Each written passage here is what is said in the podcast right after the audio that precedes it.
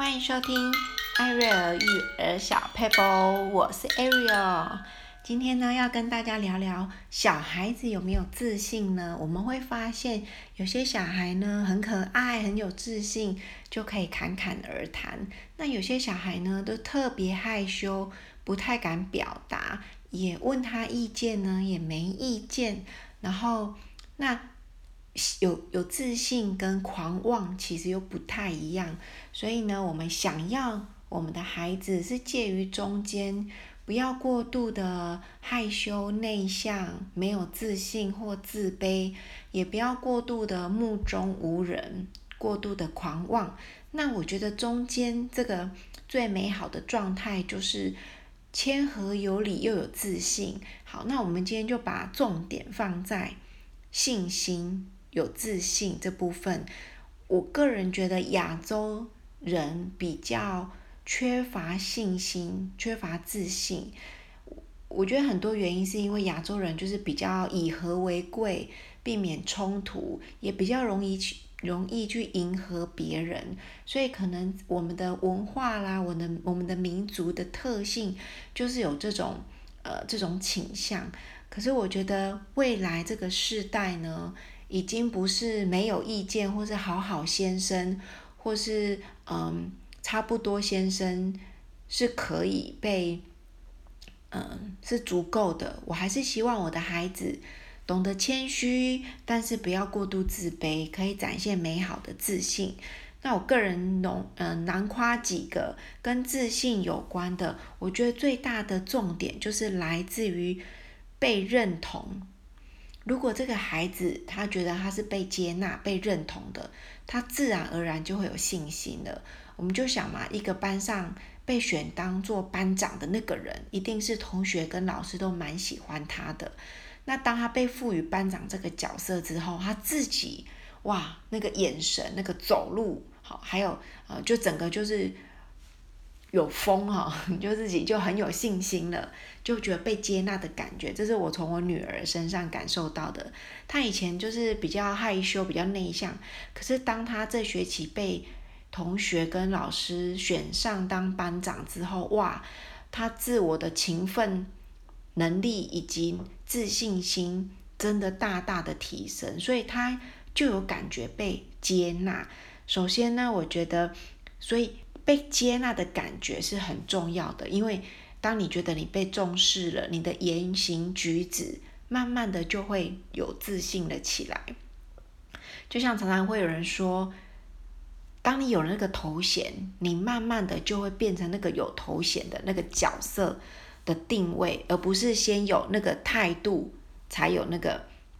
身份地位有时候是反而是，当你当了班长之后，你慢慢就越来越像班长了。就像我当妈妈，我一开始也不会当妈妈，可是当了妈妈之后呢，越来越知道如何带领孩子，如何教养小孩，也是因为有了妈妈这个头衔之后开始学习的。那第二个呢，就是我们对孩子要把他当作是一个独立的个体，尊重他的。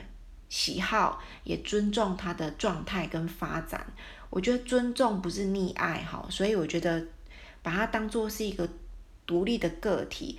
比如说他有他自己的喜好，他喜欢什么样的颜色的衣服，你就让他自己决定。我记得我，我女儿，我小时女儿小时候，她就特别爱配那种很奇怪颜色的衣服，可能在大人看起来是有点不搭。好，比如说他很喜欢穿冬天布料的裙子，尤其在夏天的时候，所以我们会觉得不搭。可是他就很坚持说，我就是喜欢这件裙子，我夏天也要穿，而且我就不觉得热，因为它下面很凉，很通风。好，所以我就尊重他的喜好，他的他在无无伤大雅的地方，我都会让孩子自己决定。再来就是。不要把自己的自卑跟期待放在孩子身上，或是给他贴标签。我记得我小时候，我妈妈，因为我小时候功课数学就没有很好，我就记得我妈妈常常会跟别人说：“哎呀，数学很不好，嗯，不知道像谁，你在洗先有像，嗯，我我先生数学也很好啊，我也数学很好，奇怪这个小孩数学是像谁？好，就是怎么数学那么差？”好，就是好像他们对我的期待让我变得很自卑，好，所以我觉得有一些话语，可能你要在孩子身上贴标签，嗯，就是要就是要稍微忍耐，尽量不要说出这些话，让孩子有点受伤，或者我我我小时候是很会做事情，可是我功课可能就没有没有很好，我妈妈就会常常说，呃。哎，我女儿就是头脑简单，四肢发达。其实他可以赞美我很会做事，可是他就是会以前的年代比较容易用这种呃反讽啊，或是那种揶揄的方式来说孩子。那其实孩子不太懂这方面的幽默，好，所以有时候我们对孩子的期待。或是说哦，我想当医生，可是我自己没当上医生，我就期待我的小孩未来是医生，然后可能就会跟小孩说，哇，你以后要像舅舅一样啊，像叔叔一样是医生啊，或是你以后要像爸爸一样啊，很很会念书。我觉得这种过度的期待，尽量不要强加在孩子身上，孩子会有压力，会觉得啊，我只要什么做不好，我就不像爸爸了，我就不像我们家族的人了。好，所以我觉得这是特别。会让孩子没有被认同的感觉。再来就是跟孩子说不行，要有原因。我觉得这蛮重要的。我们可以想一想，如果我们想做什么，那我们的主管说不行，不行就是不行，就是你就是不行。那我们可能会觉得很不被接纳，好像我们的主管就是看不起我们，或是不愿意接受我们的意见。但是他如果愿意告诉我们不行的原因，我们可能比较能体谅他的处境。哦，不是因为我不行，也不是因为我提出来的方案不好，是因为你现在觉得这个方案不适合现在的状况。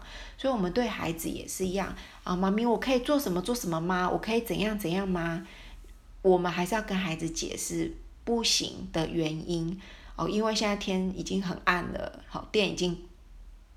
关门了，所以那我们没办法去到那个地方。我们可以试着跟孩子解释原因。那当然，赞美也需要原因啊，不不要就是太呃一昧的说哇你好棒哦，你好聪明啊，你好赞啊，一百分。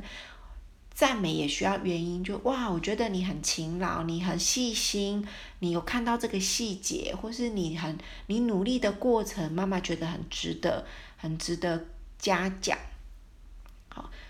帮助他们持续战斗哈的这个赞美，那当然我们在睡觉之前，我也会常常问小孩：“你今天过得如何？”或是开车去接小孩下课，也可以问孩子：“你今天过得怎么样啊？有什么快乐的事情，或是难过的事情吗？”